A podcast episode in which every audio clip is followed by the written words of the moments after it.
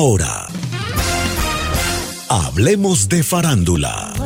Falleció a los 83 años la cantante y actriz estadounidense Tina Turner, quien junto a su ex esposo Ike Turner produjo una serie de espectáculos musicales en las décadas de 1960 y 1970.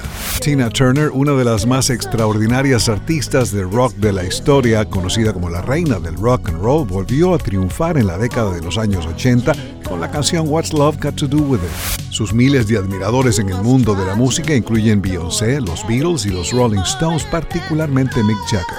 Tina Turner murió el martes tras una larga enfermedad cerca de Zurich, Suiza.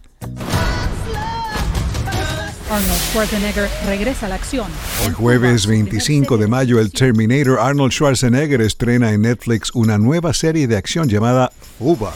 Además, el exgobernador de California ahora trabajará en esa plataforma de streaming como uno de sus ejecutivos principales en el papel de Chief Action Officer. Según un comunicado de prensa de Netflix, esta semana Schwarzenegger será responsable de traer al público películas de acción durante el próximo año. Hay una nueva serie documental en audio sobre Michael Jackson llamada Think Twice, Michael Jackson. La serie escrita por Leon Neyfakh está leída por el propio Neyfakh y por Jay Smooth. Think Twice, Michael Jackson está disponible en el servicio de audio Audible de Amazon. Por su parte, MJ the Musical estará aquí en el Teatro Nacional de Washington como parte de la serie Broadway at the National. En los próximos meses, el musical sobre el rey del pop se presentará en la capital estadounidense, además de otros musicales como Pretty Woman the Musical, The Wiz y Peter Pan.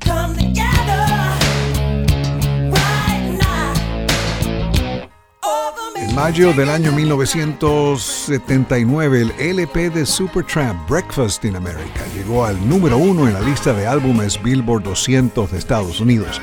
En su momento, el sexto álbum de estudio de Supertramp vendió más de 20 millones de copias en todo el mundo. Breakfast también llegó al primer lugar de las carteleras en Noruega, Austria, Alemania, Países Bajos, España, Canadá, Australia, Nueva Zelanda y Francia, al número 2 en Suecia y Japón y al número 3 en el Reino Unido. Breakfast in America, que ganó dos premios Grammy, produjo cuatro sencillos: The Logical Song, Goodbye Stranger, Take the Long Way Home y la canción principal.